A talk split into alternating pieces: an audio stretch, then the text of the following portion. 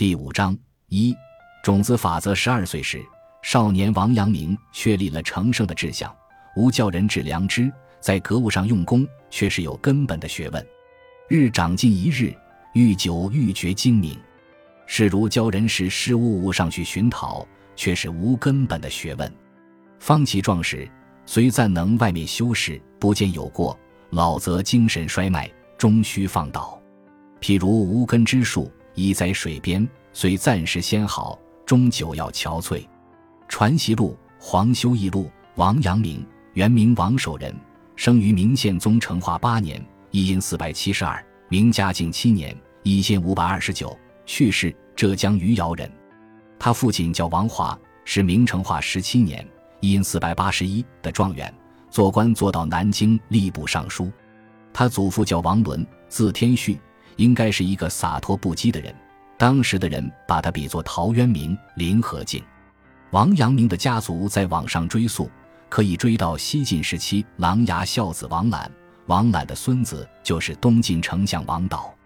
后王导的后裔王护，又得六世孙王道迁居余杭。再后来，王道子王卜之又迁居上虞，王卜之曾孙又移居到余姚。成为余姚王阳明家族的起源。王阳明原来的名字叫王云，据说在他出生前，他的祖母做了一个梦，梦见天上一个神仙踏着祥云，把一个可爱的婴儿送到自己怀里，然后隔壁就传来婴儿的啼哭声，儿媳妇生下了一个儿子，就是王阳明。他祖父为了纪念这个梦，就给婴儿取名王云。奇怪的是。这个孩子直到五岁还不会说话，将近六岁那一年，有一天，一个和尚从门口经过，看到王阳明，感慨地说：“天机是不可泄露的，你们既然泄露了，他自然就不会说话了。”于是他祖父把他的名字改为守仁。果然，王阳明很快就会说话了。大约在十二岁时，少年王阳明就确立了成圣的志向。这个志向一下子让王阳明和同时代人拉开了距离。如果我们了解历史，就会知道王阳明生活的时代处于政治上特别残酷的时期。整个明代社会的特点，一方面是富裕，是商业的觉醒，是向着海洋的远行；另一方面是封闭，是残酷的苛政。残酷到什么程度呢？和王阳明同时代的文指明（一四七零至一五五九）。在北京期间，给岳父写过一封信，提到短短几天内，官员被杖死者十六人，充军者十一人，销官为民的四人。所以，文指明不敢再待在官场，找了借口向皇帝请辞，回到老家苏州，把园林当做了桃花源。另一方面，那个时代的读书人都通过科举来实现自我价值，但所谓的自我价值只是为了做官，读书已经不是为了人格的完善。而是为了升官发财。王阳明的立志成圣，既没有走上退隐的路，也没有走上绝大多数人走的做官的路，而是走了一条自我人格完善的路。他其实是回到了儒家的初心，恢复了儒家的源流。要做人，做你应该成为的那种人。儒家从创始人孔子到孟子，再到宋明理学，一直认为夏、商、周三代是理想的和谐社会。如何回到那个和谐社会？他们开出的药方是培养个人的德性，也就是让每个人注重道德修养，成为君子，甚至成为圣人，整个社会就可以变得很美好。那么，怎么才能让个人变成君子甚至圣人呢？儒家逐渐形成了一套教育体系，体现在四书五经里。五经是《诗经》《尚书》《礼记》《易经》《春秋》。也有说六经的，还有一部失传了的《乐经》。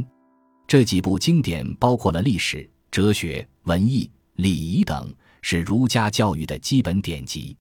四书是《论语》，孔子及其弟子的言论集；孟子，孟子及其弟子的言论集；《大学》出自《礼记》，据说由曾参整理成文，程颢、程颐把它当作孔门的入门读物。《中庸》出自《礼记》。据传是孔子曾孙子思所作，被认为是孔门心法。朱熹最早把这四本书编在一起，从此成为儒家的基本教材。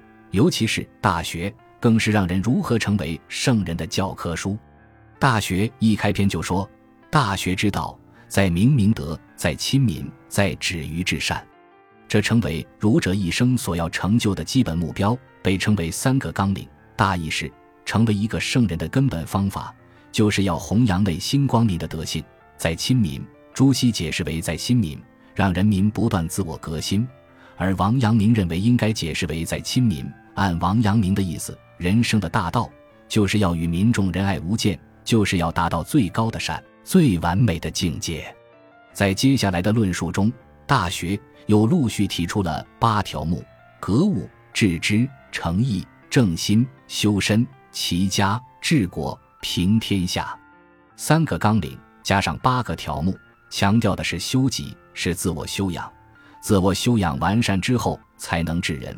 所以，修己的目的是为了治国平天下。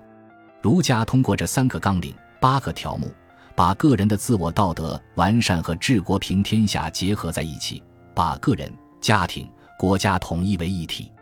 朱熹把这一套教育聚焦在格物致知，认为通过格物致知就可以去私欲、存天理，达到至善的境界。朱熹认为，格致也，物由是也。穷指事物之理，与其极处无不道也。所谓致之在格物者，言语之无知之，在极物而穷其理也。